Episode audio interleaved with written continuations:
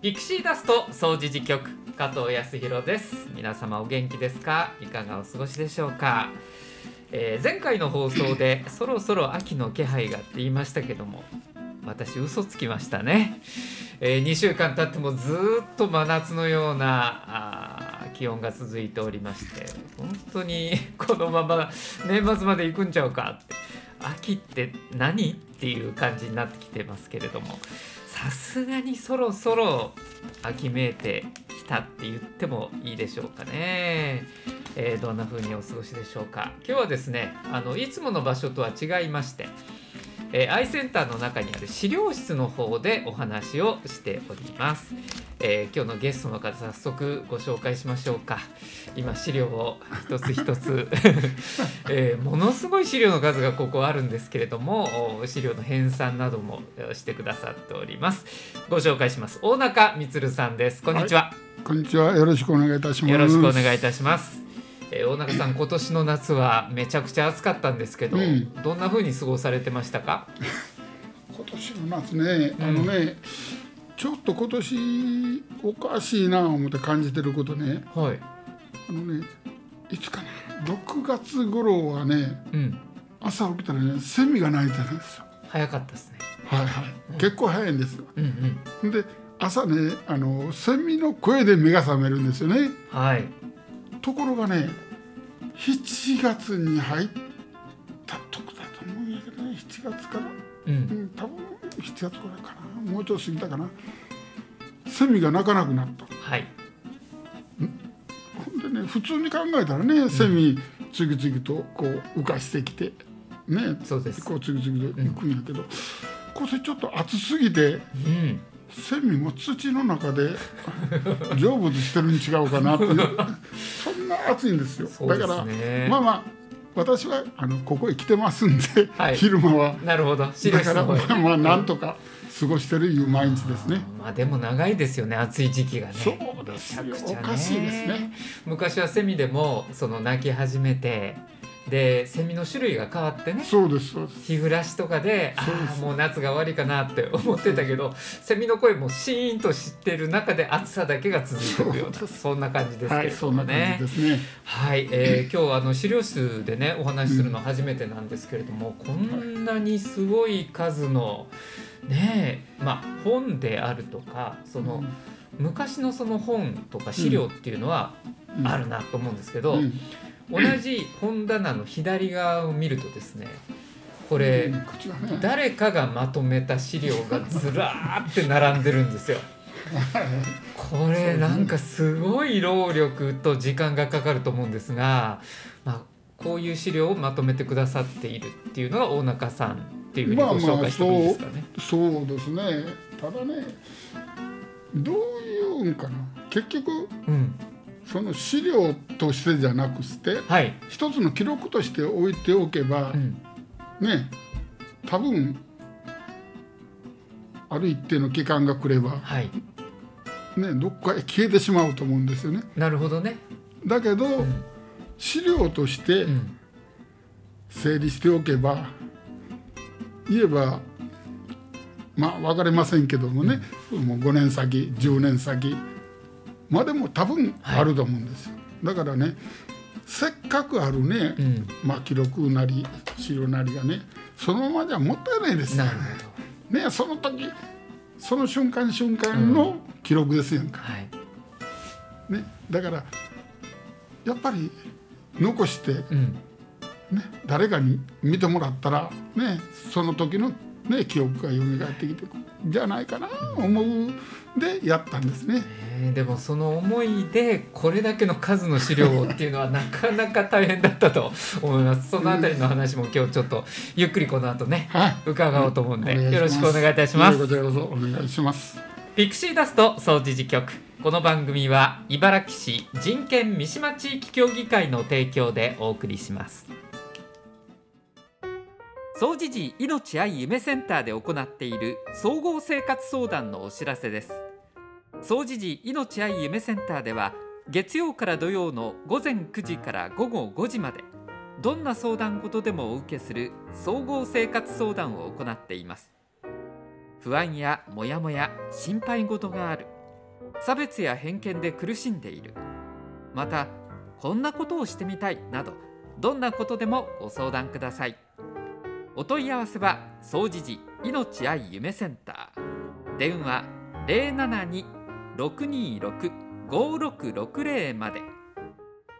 えピクシーダスト総持寺局。今日はアイセンターの中にある資料室から大中充さんとお届けしております。大中さん改めてよろしくお願いいたします。よろしくお願いします。まああの資料というものはそのままにしといたらもうなくなってしまったり、うん、えー誰の目にも触れなくなるものだけども、うん、まとめておけばいつか誰かがね開いて見てくれることもあるかもしれない、はい、そんなお話をされてました。はい、でまあここの地区っていうのはすごく長い歴史がある、ところだと思うんです。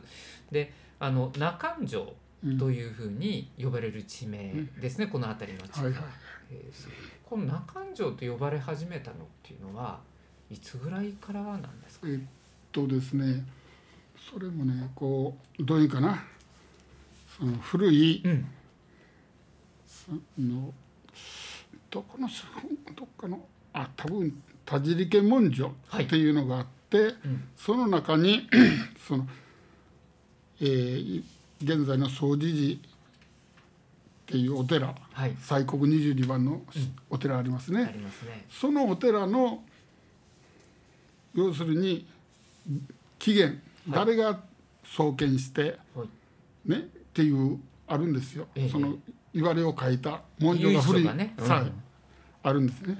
でその中に要するにそのお寺を建てるって決め決めたというか、はい、人が山影今で山影中納言って有名なんですけど、うん、その人のお父さんの高房っていう人が、はい。そういうふうに決められて、うん、で子供の山影。山影の藤原の山影名前なんですね。なるほど。ほ んでその人が、うん、要するに本尊を作って、うん、その後の子供がお寺を建てたんですね。だから3代ぐらいかかってできてるんですよ。総持寺というお寺自体がね。そうそうそう。でその時に、お寺の別当職、はい、言うたらまあ経営者みたいなね。そうですね。その人を誰に言うたらその時の天皇がその山影中納言の要するに子孫に直命でね、ええ、なるほど行ってこいと。任せるぞ。そうそう、うん、だから、ね、山影言ったら藤原系の人でしょ、うん、そうすると貴族です。昔でいう。う、うんうん。ね、最近になった家族という子はあれだけど貴族でしょ、うん、だ貴族の一族が住む土地だから、うん、ねそのまあ昔はどんな地名か知りませんよ、ね、その貴族が住む地だからっていうことで、まあ、なんでそういうにつけたか分かりませんけどそのその当時どう読まれたか知りませんけど、うん、要するに中之城、はい、中城って言われてね今で中城って言われたんですけどに城ということでそこで中城っていう地名がついた。そう住んだとこをね、はあ、でそれ以来この辺のそのこの村を中城村ってそれ以来になってるんですよ。だからそれ以前のことは分かりません 地名があったかどうかも分からないですよね。そうなんですでも総持寺のお寺が作られたことと関係してその中の城と書いて中城っていう地名が付けられたんだ。そうですね。はい、でまあこの地区の歴史をずっと、うん、まあ、大中さん、えー、うん、まあ、振り返られてこう調べて、はい、えー、先ほど、えー、田尻家文書というね、はい。はい、お名前が出てきましたけれども昔の記録ってそれこそそんなに残ってるものではないですよね。どんなとこにあったんですか？そうですね。昔のけどその田尻家文書もどれぐらいかな。えっ、ー、とね残ってるのが正式にここにある資料で残った1600年代ぐらいからがあるんで、と思いますね。はっきりしてきてるのが江戸時代ぐらい。江戸時代の方はあります。ですよね。はい、きっちりとあります。でそういったものを、まあ、例えばお寺であるとか、うん先ほどお話伺ったらその庄屋さんだったところの家に残されていたりとか、そんなものもこうあの集めながらご覧になってるんですか？この歴史。はい、集めながらっていうよりもその田尻家文書って言われるのは、要は、まあ、今まで言ってるように記録としてうん。そこに置いとけば、ね、その家が、ね、代変わるごとに消滅していきます、はい。っきり言って。うん。だけどその一つの記録をある場所にきちっと保管すれば、うん。要するにねその江戸時代なりそれ以前の資料として、今度は資料として残るわけです。そうですね。だからそれを関西大学が寄贈を受けて、うん。まあ全部じゃないですけどね、うんうんまあ何分の1かかどうか分かりませんけども関西大学が寄贈を受けてで保存して、うん。でそこの先生がそれに対して研究をされた本があるんですよ。はい。その本の中のうん。資料を解読したり、はい。解読したりよりも読んでその、やった人もおって。でその人らが結局ここへね資料を持ってきてくれるんですねそういうの研究者たちが。うん研究者というか、それを調べた人たちが。こんなんがあったよと。興味があって。うん。で「いやこんなの載ってたよ」って、ね、それをコピーしてもらって、はいはい。本もあるんですよ。ちょっと待ってくださいね。はい。さあ。今本棚に行かれて、はい、分厚い本が出てきましたよまた。こういう。ね、はい。うん、こういう本なんですよね。なるほど。近世ブラック史研究。はいそうです。はい。で付箋がもうついてるんで、はい多分これ大長さんがいろいろ。はいその中にね、えあのこの中ん城村っえ。ていう項目があって、あるんですか？はい。でそこでその田尻家文書に残されてた文章をこの先生が読み解いたことがここに載ってるんですよ本にな全ってるんですね部こ。こはそうですね。ああそうだすごい。うん。あ本当だ。摂だからね津の国。うん、うん。せっかくねこういう資料があるのにね感情村ですね。はい。でね他のせねここへ来られてる人なんかがね資料をいろいろね読み解いて自分なりに作った資料とか持ってこられてね来られてますんで、ね、それをまとめればねもう少しはっきり分かるんじゃないかなと思って、はいすごいですね。これ江戸時代にどの殿様が治めてたかっていうことから。支配者ですねね、支配者が書かれてて、村役人の庄屋の名前も書かれてます。で、あ、田尻っていう名前が出てきました。はいこれがさっきおっしゃってた田尻家文書の、そうですねあの庄屋さんのお家の名前なんですね。はいそうですなるほど。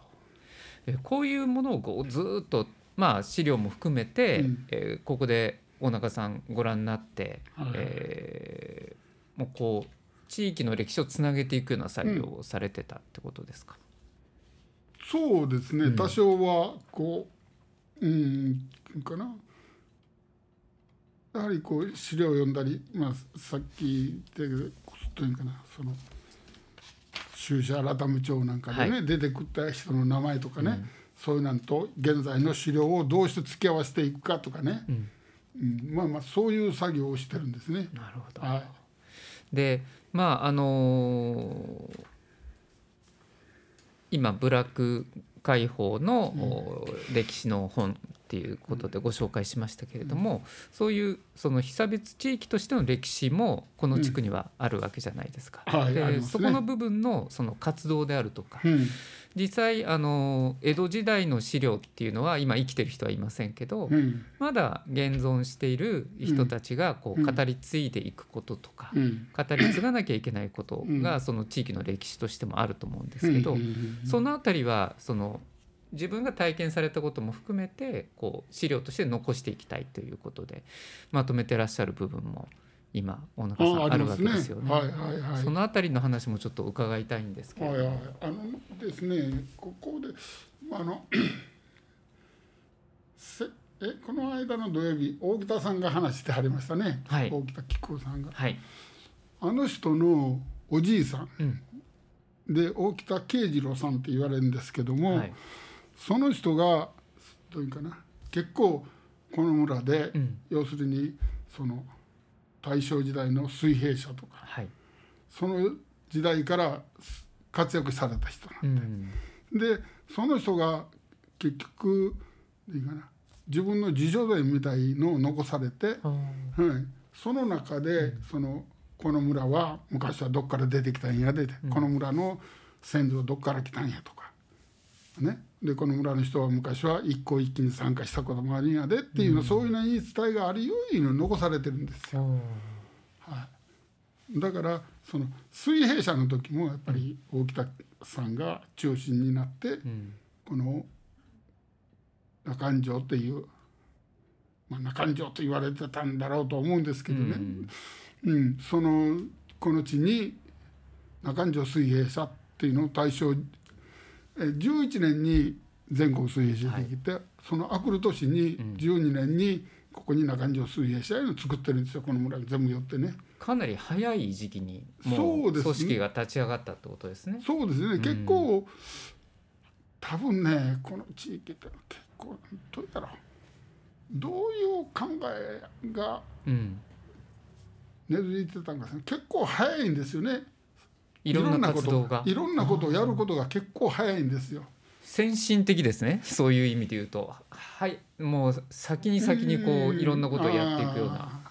多分ねそうだと思いますけどね、うん、昔から結構そういうような点では進んでた。んじゃないかなと思いますね。なそれはなんなんででしょうね。意識が高い人が多かったってことですか？まあ、そういう結果になるんですかうね。ん。うん、ちょっとね、その時代のことは。なんかその活動していく上で、うん。こう環境がねある種もうみんなでわっとこう集まっていってやるぞっていうようなそういう環境が整いやすかったとかもともとのそういう例えば青年団とかのつながりが強かったとかそんなのはあったんですか？うん、そうですね、結構、そうはあったん違うと思うんですねけどね、ん。青年、うんだから大北さんの時代に、うん。一番最初の青年会っていうのか、青年団っていうのかね、うん。どういうふうに言われたか分かりませんけどもできてるんですよね。それも大正から昭和の初めぐらい、ね、この地区に三島地区にその青年会青な。年会がうん。連合青年会できてたと。うん。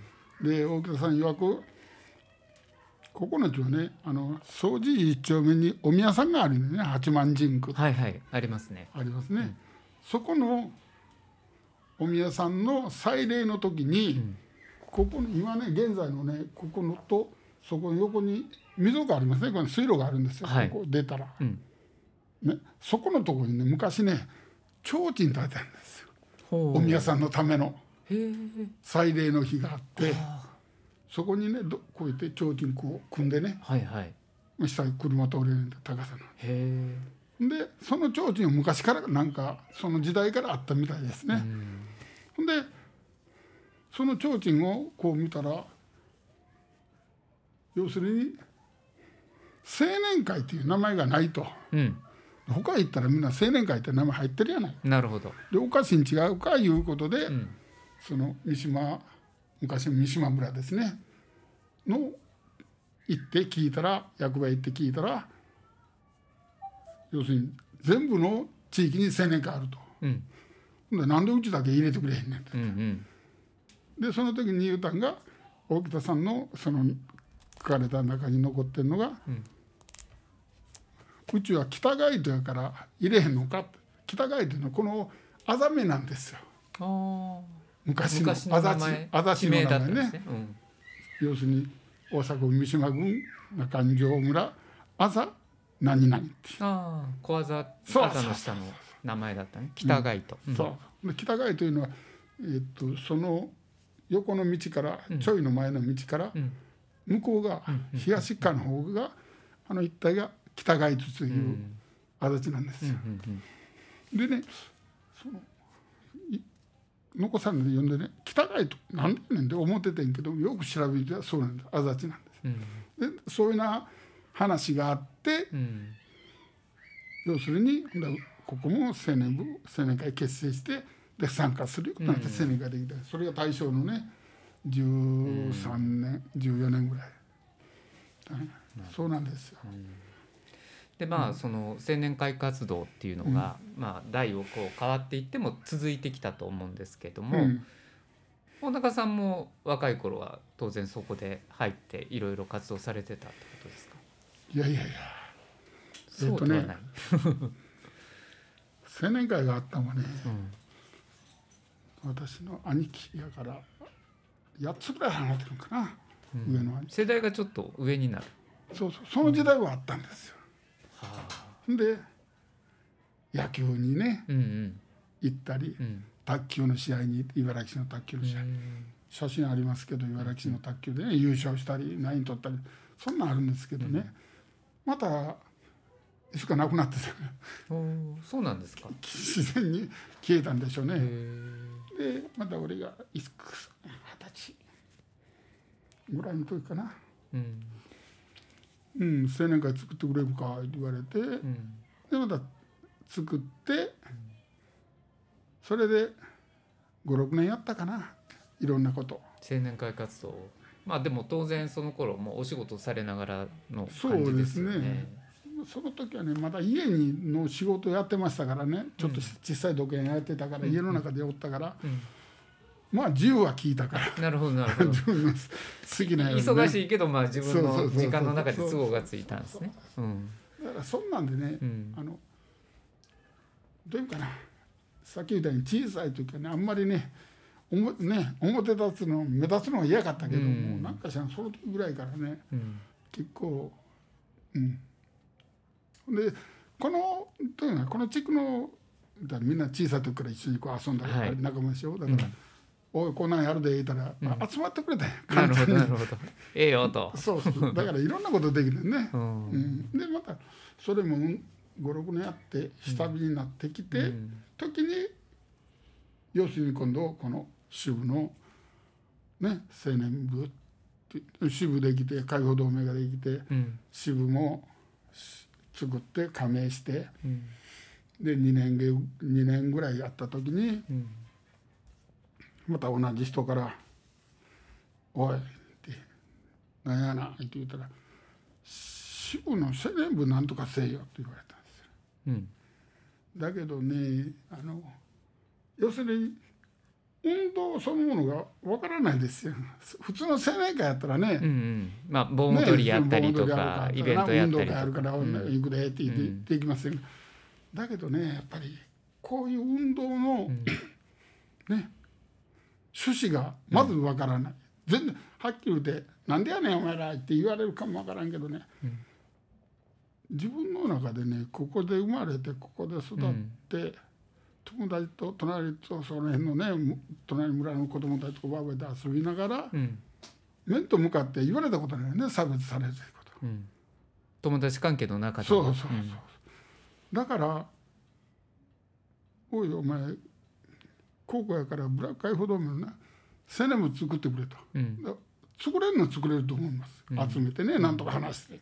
人を集めることはできない。だけどどっちもこねんってなりますやん。どういう活動を具体的にしていったらいいのかっていうのがそそそこの気持ちとしてはちょっと分かりにくいとか最初はあったんですか？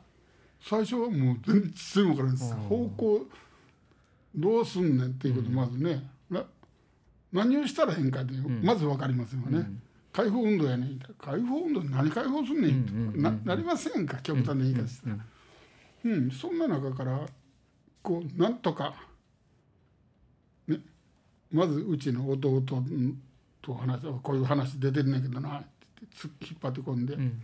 で話し合って。でまた名前で言ったら山本、うん。お寺のあり住職ですけど現在、それとかね。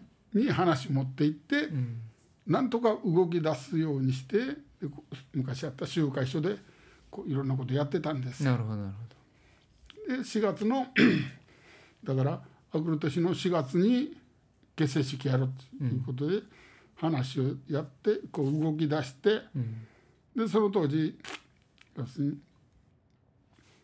青年部ってどこもないんですね。青年の動きの今までは大人の中の動きの中に青年が入ってやってたんです。みんな一緒に。解放運動自体は、ね、そうそうそう、ね、だけど青年独自の動きのできませんやんか。そういう声入ったら。大人の運動の組織もないからね当時はね。うん。でも先駆けてま まさにその進んだ活動をしたわけですね。そうですね。あの結局うん。ねやるのは、ね、我々やって若い者がやるんならだから若い者がねい運動しやすい場所。そういうのは作らないから、うんうんうん。で若い者を集めるためにどうするでうちだけじゃあかんで北節の各、ね、地域。うん。こうやってそこへの支部があれば支部長のところに、ないとこは自治自治会の、ね、自治会長のとこへ行って、なるほど。悪いけど誰か我がも呼んでもらえへんって言うて、呼んでもらってでそこで直談判したんですよ。うん。うち今度高校で支部の青年部作ると、ん。だからうちだけじゃどないもできへんからあんたとも作ってくれと。そうするとね作ってもらえたら一緒に行動できますやんか、うん。いろんなことが。だからそう言ってずーっとこう各地区にこう説得しに行ったんや、ほんでもう行ったとこでねひどいとこではね行ってで話し合ってたんですね、こう若い者とこうやって話してるんです。よほんだらね親が出てきて「お前ら何しに来てんやうん。お前らなもうやかましやいや言うな」と。あー「絶対こう起こさんといてくれ」って言われたとこもあるんですよ。そっとしといてくれみたいな。そうそうそうそう。ということはそっとしといたらななややこしいもんもうか消えてまうやんかと。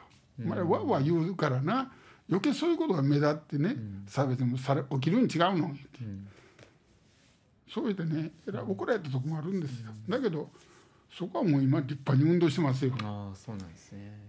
ね、もっと早うにね、ん。ここに来られ来られた子がおって、ん。そのから調子になってもうもうものすごい立派にやってる、ねますよ。だけど昔そんなんだったんですよ、だけどねやっぱり言えることはねやっぱりもっとね多くの人がやっぱりねそういうようなことをね、目覚めてやっていかんとねやっぱり運動っていうのは続きませんよ。うん。まあ、お中さんも最初ねその青年部作ったらどうかと言われた時に何をやったらいいんやろうっていうふうに思われたっていうことだったんですけどでもある事件をきっかけにすごく明確にこれは運動していかなきゃいけないっていうふうにうん。思うことがあったそうですね。うん、そうですね、うん。結局ここに書いてるように結婚差別事件。うんこれはねあのここで育ってうん。小さい間ねずっと一緒になって遊んで人なんですけども。大中さん自身が、まあ、幼なじみとして遊んでた人。そうそうですね、でその子がここを離れて、まあ仕事するようになってここを離れて他の場所で暮らしてたんですね。うん。でその人の就職先は大阪市の水道局うんね勤めてたんですね、うんうんでその人がそのというかな。だから高校卒業したぐらいかはい、らね付き合ってた子がおったんですね、女の人が。でその人がその体が弱いからといって、うん。ね一生懸命働いたお金で車も買ってそれで送り迎えまでずっとしてず6年間付き合ったんです。その人と。で2人で結婚しようという話が出てねでそれをまあ多分ですけどね推測になるけどもまあ多分お向こうの女の人は親兄弟に話したと思うんですね。そうするとねその誰かわからん。まあはっきり言うと向こうから言うたらね、ん。結婚する相手は誰は分からへんし、まあ多分見たこともなかったと思いますけどもね。その人が向こうの兄弟がその中村君のお父さんの出身地を何でか分からんけどわか探し合って、うん。ね、住所を調べて。でその地に近いとこまで行って聞いてるんですよね。うん。高校したとこはどこどんなとこですかって言って、でそこで「あそこあそこはあのブロックですよ」うんって言ってそれだけで帰ってきて結婚反対したんですよ。ねえだけどね。全然ねえ中村君と関係ないですやんか。はっきり言って。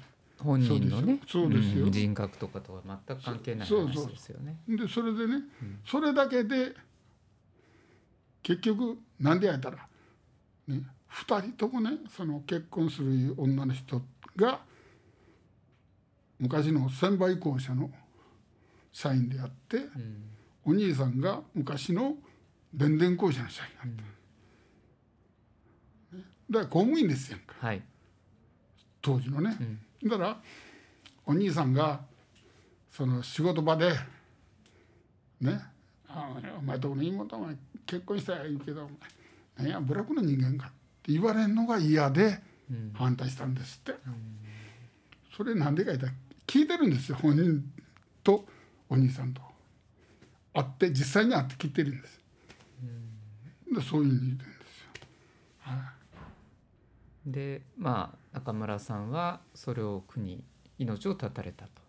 そうですね、うん。だからちょうど青年部結成を決めてねもうもう一月ぐらいやでっていう前にさ3月にうん。自殺してるんですよ。から、その時どう受け止められましたもなかさんそのど話を。う受け止めるっていうんかね。その要するに自分の経験の中ではさっき言ったように、うん。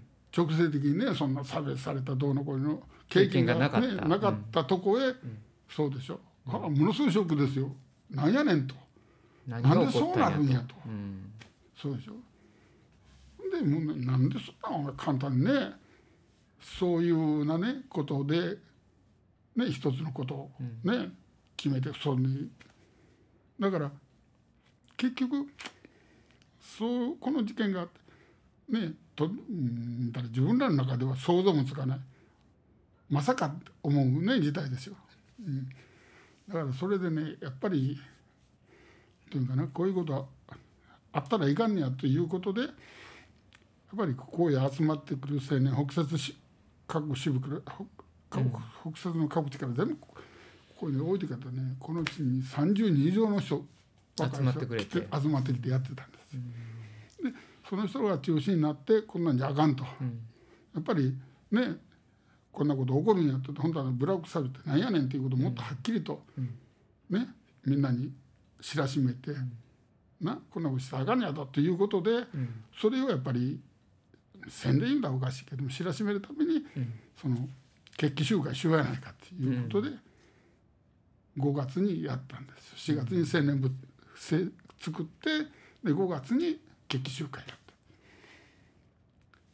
た。でこれもその一その中安地区だけではなくて、えー各地で同様のことがおそらくあったと思うんですね。その就職差別とかはい。はい結婚差あると別とか。思いますよ。だからそれを絶対許すべきじゃないんだっていうことを声を大にしてここで言ったことによってその運動自体が広がっていったっていうそうですね。結資料の局方にもね出てるんですけど、結局ん。どういうかな、その何をどうしていくんか。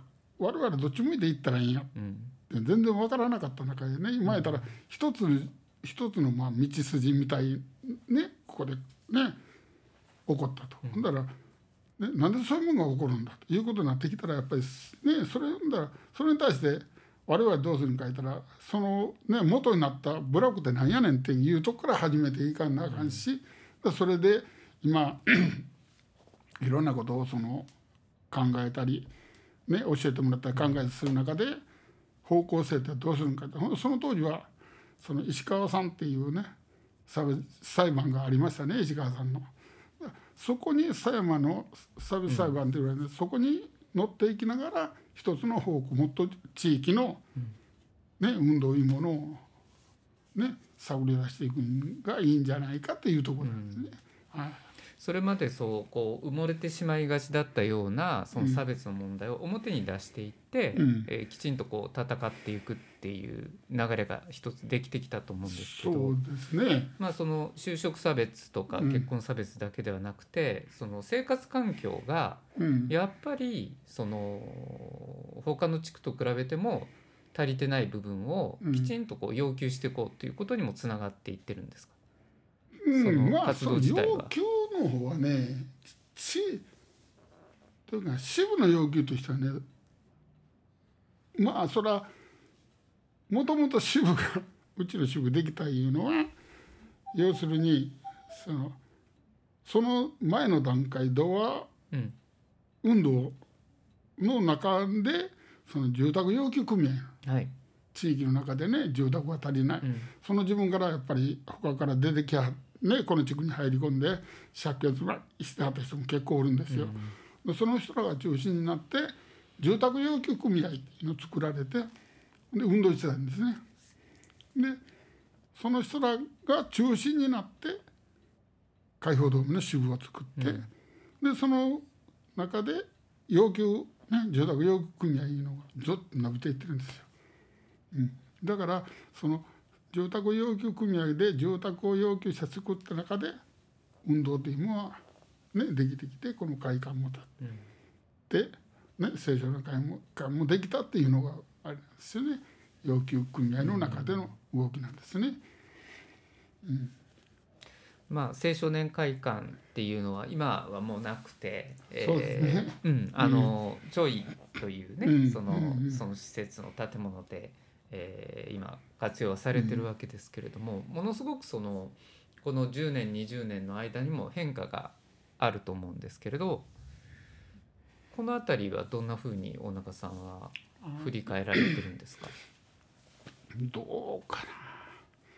はっきり言ってね私ねあの仕事の関係でねあんまり、どういうんかな家にいてなかったからうん、ある時からねこう離れてたんですねここから。地域からちょっと離れてお仕事されて戻ってこられたりとかいうことでしたけどねだからあまりそのできてあとどうなって言われたらちょっと中身的にはわからないんですけどね、うんだけど結局 今のこう現状見ていくとそのねその会館とかうん青少年会館作られて箱門作られて。うん。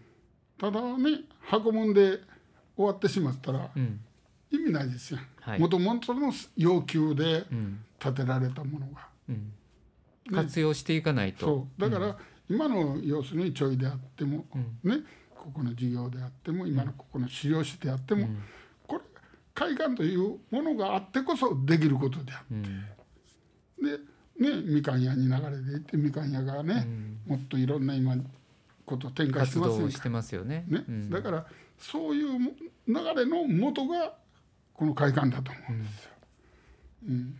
だからこれがあってこそうん。今があるんですね。なるほどね。はい、多分そうだと思います。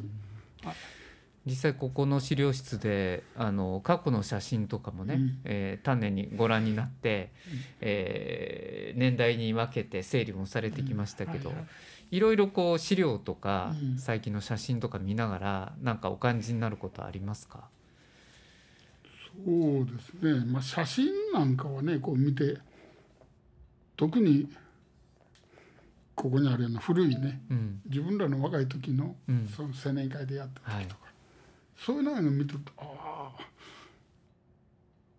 写真見て、ええあこいつもうおらへんのかなとかね、よみがえるものはありますか？ありますよ。ううん。ん、だからやっぱりね一つの資料としてこうね、うん。整理していくことはそういうことにつながっていきますやんか。あの少しだけね私も拝見して思ったのは本当にその活動自体がねうんバラエティに富んでるというか、多岐にわたってるなと、もうただ、えっと、自治会の会館があって、えーお祭りだけやってますっていう地区もいっぱいあると思うんですけど、うん。例えば子どもたちへの何かアクションにしてもいろんなことを経験させようって言って、うん。そこに大人とか若者が関わってきてるっていうのうん。が写真を見てても思うんですけど、そうですね。その辺はどうですか？ご覧になって、うんちょうどお仕事が忙しくてい いらっしゃらなかった時にこんなことやってたのかっていうようなことが多ああり分ますね。ありますやっぱりね写真整理しててね、うん。あのさっき言われたようにキッズクラブとかね、はい、書いて書いてますやんか。あキャロットクラブとかね。そのね集まりの名前が。はい。で、ああこういうことやってこうねほんで子供の写真こう顔見ていってね、うん。いやこここの地区の子あそんなおれへんなとかね、うん。ありません。だけど言えることはねここの子供のねこの地域の人間のためだけのものじゃないわけですよ。この建物はい。もっと広い範囲で。そうそうそう。だから、うん。そのね顔は見たことない顔は見たことない親御さんとかね。もうもともとこの地区の人みんな顔わかりますよ。はい。だけどねそれ以外の人たち人がね。そうそう、うん。たくさんね映ってるいうことは、ああなるほど。やっぱりね始めたもともと始めたのはこの地区のうん。ための運動ですよ。はい。だけどそれが広がっていって、他のね近辺の地区とかね近近所の地区とかねもっと離れたところの人がここへ集まってきてね一つのことを楽しくやって、ん。こう過ごしていくのはものすごい大事なことだそれでびっくりしてるんですね、うん。そんいやこんなことやってたんやと、はい。写真ってそういう意味ですごく大事ですよね。記録としてはね。そうですよ。でまたちらっと見たら僕はあの 自分の子供が写ってる写真があったり近所の子が写ってたりとかさっきねあの大中さんがまとめてくださった写真集見てて、うん。えー自分の家族が写ってるのを見て、はあ、こんな時期があったなともう20年ぐらい前の話ですけど 思いましたですね。うん。結構ねやっぱりね、さっき何べんも言うけどやっぱりね記録じゃなくてね、資料としてやっぱり残しておかんとね、うん。各家庭ならいいですよ記録として。そうですね。だけどね、こんだけね公のねもので建物であればねここにあるものは資料として残すべきです、でまあそういうふうにこうまとめてこられていて、うん。それがいつかその将来ねうん。未来の人がまた見ていろいろ感じたり、うん。今こんなことができるかもって思うきっかけになるかもしれませんけど、はい大中さん自身が、まあ、こういう資料をまとめたり何かを伝えたいっていうふうに思って活動されてると思いますが、この地区の未来を考えた時うに、ん。中条地区三島の地区どんな町になっていってほしいなっていう思いがありますやっぱりねあのね思うのはこの地区自体がねうん。結局その我々の子供っていうか子供よりももっとね二十歳とかその時代と比べてみるとはい。その時代と今の現在のこう人の、ね、流れとかこう見ていいきますとね現在そその二十歳ぐらいの時は言えばその大正や明治からずっとこう住んでた人の子孫がうん。おったわけですね、はい。その時代は。だけど今現在は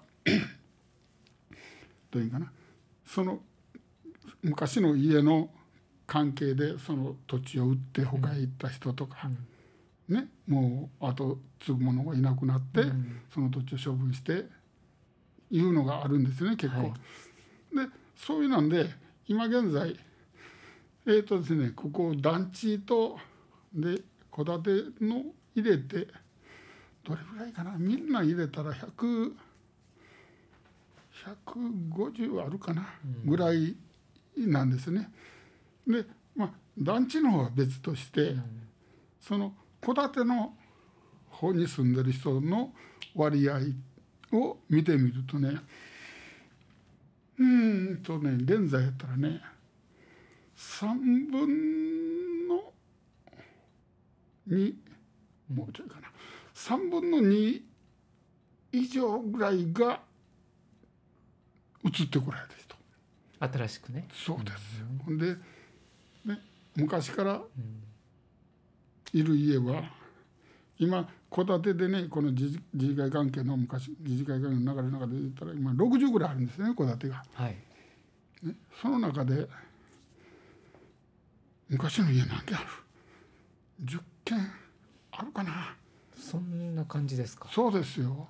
へえ10軒まあね代変わっても住んではる人おりますけど、まあそういうような人入れても10件もうちょっとあるかな、三分だからゆもう言うたらもっと3分の1もっと強いかもわからん。ね、少ないかもわからん。現昔の人は、うん。だからほとんどがその深から来られた方なんですよ。だからね要はね他から来られたからいてねそのほんだ我々昔から住んでるからなんやねんどっから来はってんとかそんなんじゃなくしてねやっぱりね見かけたら「おはようございます」とか「こんにちは」とかとかね。そういうの挨拶ができてうん。ねお互いがね分け隔てなくこう過ごせるようなねやっぱり地域にならんだあかんと思うんですよ。ね。でまた助け合えるというか、ね、そうですそうです。だからねこれから先はねやっぱりね、そのねお前らブラックの人間やなとかな、そんなんじゃなくして、ね。お互い隣人としてねうん。やっぱり助け合えたり、ね、ちゃんとできるようなね地域になってほしいんですよ、楽しくね過ごせるようなところに、うん、まあまあねそれができれば一番いいんですけどね、どこまで進めるか。まあ自治会長さんもね務めてらっしゃるから余計にそういうなんかこう肌感覚でもね感じる部分があるかなというふうには思いますけれどもでもこれ資料のその整理はなかなか終わりそうにないですね。そうですね。やっぱり どういうかな考え方一つだと思うんですよ。ああそうですか。うんうんということはここにここね、うんこういうファイルがありますね。資料ファイルありますね。うん。ここ書いてません。中条から総人長まで、はい。これこの住所が変わったんです。住住居表示が変わったと。それがね43年いっぱいまでが中条だった。あそうなんですうん。ね。44年から総人長目って変わってるんですよ。はいはい。ね、だからそういうなところへねやっぱりね。どういうかな。うん。簡単に言えばファイルだけババッと突っ込んでで終わり、うん。っていうことできるわけ、だけど、ね、そうじゃなくしてこの地図でもそうですけど、こ。れ大体こう地図でも年代を追ってるんですね、うん。これ明治時代。これ昭和時代からねでこれはここに書いてあるようにこれ中央茨城の中央図書館に行ってへコピーしてきたんえ。です残ってるんですねまだね。そうですよ。ほんでこう年代ごとにこう順番にこうして入れて。い。く、こう街の変遷がわかりますね。そうそうそう。こうやって見るとね。すごい。だから。ね。だから変な言い方したら資料、あここにあんねん、分かった。パッと入れてね、はい終わり。で終われるんよ。うん。はっきり。だけどそうじゃなくして、やるんなら年代を追っていってあの写真でもそうですけどね、だからそういうふうにしようって思うとやはりね一品やったやつもまた引っ張り出して、うん。もう一回こう。入れ直したり。そうそうそうだから、ね、そうなんですよ、ううん。ん。だからこれはもう一番新しく年代なんですけどね。これは何が何が書いてあるんか言ったらこれ防犯カメラがあるところですね。あ防犯カメラがどっち向いて写真撮ってるかっていうのをこあ、なるほど。う残してるんですよ。本当にその街が変わってきてるというか周りのねその施設というか設備も変わってきてるっていうのが。そうですね。これ改めてみんながあこんな風に変わってきたんやっていうのを一番実感されてるでしょうね大中さん。が そうですね、ううんん、だからもうこれの中でももうね、はい。やっぱりね一軒一軒のね家昔一軒のこう屋敷あって家建ってねが今はもう三軒四軒の家が建ってね建て売りでで集合住宅になっちゃったりとかありますもんね。だからね、そういうのもやっぱりねこう時代を追って分かるようにね、うん。やっぱり資料としてね残すんならやっぱりそこまでやらなあかんの違うかなっていう感覚になるんです。ありがとうございます。本当ありがたいなというか、多分全員感謝してると思うんですけれども。だからこれをね、せっかくまとめていただいたら活用してね、えー次の人が街づくりにも生かしていくというか、歴史を踏まえた上で生かしていくってことは大事ですよね。そうですねそういうふうにやっていただけたらね、はい。はい、いいんですけどね。えー多分大中さんにお話を伺うと、えー大河ドラマのようになると思うんで 今日今日は1回目ということでこのぐらいにはしますけれどもあのありがとうございました。いえいえ本当にこちらこそありがとうございますまたぜひよろしくお願いいたします。はいよろしくお願いいたします。えー大中充さんでした。はい、どうもありがとうございます。中高生から39歳までの生きづらさを抱える若者の居場所ユースプラザイーストちょい不登校ニート引きこもりなどちょっとしんどいなうまくいかないなどうしたらいいんだろうといった悩みの相談ができます。火曜日から土曜日午前9時から午後9時まで総持寺命愛夢センター別館で行っています。ご相談には予約が必要です。ご予約お問い合わせは電話072-628 072-628-6993まで。ピクシーダスト掃除実局地域の催し事についてお伝えいたします。いやー久しぶりですね。三島地区敬老会。10月15日日曜日に行われます。これ何年ぶり？4年ぶりぐらいになるんですかね。4年ぶりですね本格的にはね。えー、三島小学校の体育館で行います。そうか。去年は去年で、えー、行いましたけれども本格的という感じではなかったんですね、えー、三島地区敬老会10月15日日曜日午後1時30分からです、えー、会場は12時30分です。えー、いつもあの会場前からね大勢集まってくださるんですが一応会場は12時30分でございます、えー、三島小学校体育館で行います、えー、今回、えー、豪華景品が当たる大福引き大会今年は行いますよ。恒例ですもんね。これ楽しみにしてらっしゃる方多いと思います。えそれからオープニングパフォーマンスとしては和太鼓クラブショーによる和太鼓。なんか最近めきめき腕が上がっているという、えー、そんな情報も入ってきております、え、またアトラクションとして歌謡ショーも、えー、予定されておりますのでぜひお楽しみにということです、え73歳以上の皆様には招待状をお渡しいたします。お渡ししております。えー、詳しくは各地区の福祉院にお尋ねください。また招待状の封筒が引換券粗品引換券になっております。え当日は招待状の封筒ごと会場にお持ちくださるようお願いします。あこれ邪魔くさいから中身だけとじゃなくてもうそれごと持ってきていただいたら結構ですのでね。よろしくお願いいたします。敬老会10月15日日曜日午後1時30分から三島小学校体育館です、えー、その他のお知らせです。今年もヒューマンワード募集しております、えー、印象に残った人権に関わるテーマやキーワードね、えー、こういったもの文字であれば20文字以内でご応募ください。今年印象に残った人権に関わるテーマやキーワードです。入選作品は来年2月開催予定の三島町の玉手箱で表彰し展示させていただきます。お申し込みは10月1日から11月15日まで、えー、郵送またはファックスで総持寺命愛夢センターまでお送りください。お問い合わせは電話番号626-5660総持寺命愛夢センターまでお願いいたします。またダイバーシティアート展の作品も募集しております。えー、こちらは12月に行われますかね、えー、総持寺命愛夢センターほか佐原木豊川の命愛夢センターと新装オープンいたします。文化子育て複合施設オニクル。市役所の真ん前にね今建設されてますけれども。ここで開催される巡回展です、えー、ダイバーシティアート展。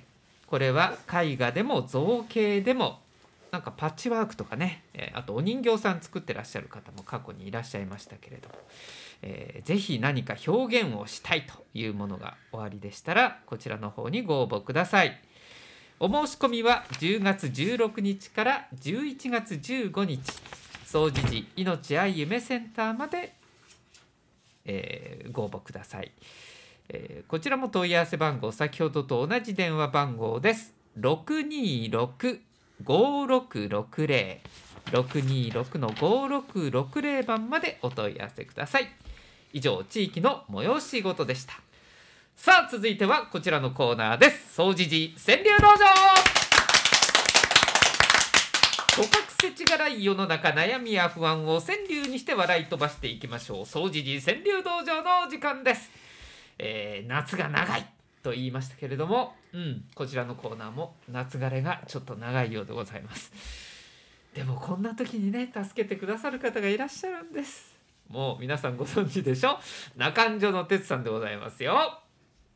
今回もいい句をいっぱい投稿していただいております。ご紹介しましょう。まずはこちら。そりゃそうだ。夏が過ぎれば秋が来る。そりゃそうだ。夏が過ぎれば秋が来る。ですけどちょっと私あのハテナマークつけたい感じでね。秋が来るってちょっとあのね ちょっと大丈夫か今年っていうそんな感じにもなりますけれども。秋が来るってこうね哲さん言ってくださってますんで来るぞって。冬も来るぞきっと。と思いながらね、えー、そろそろ長袖出そうかなと思っております。そう暑いんです。もう一句いただいております。暑すぎてひねり出せない川柳も。暑すぎてひねり出せない川柳も。だから数が少ないんだと思っておきましょう。ねえー、秋が来ます。皆さんそろそろね芸術の秋でもありますので川柳もどんどんねご応募いただきたいと思いますよ、えー、最寄りの川柳ボックスでお待ちしております。川柳ボックスはアイセンターのほか三島楽々亭みかん屋ひなたなどにございます。ぜひ多くのご応募お待ちしております。以上総除寺川柳道場でした。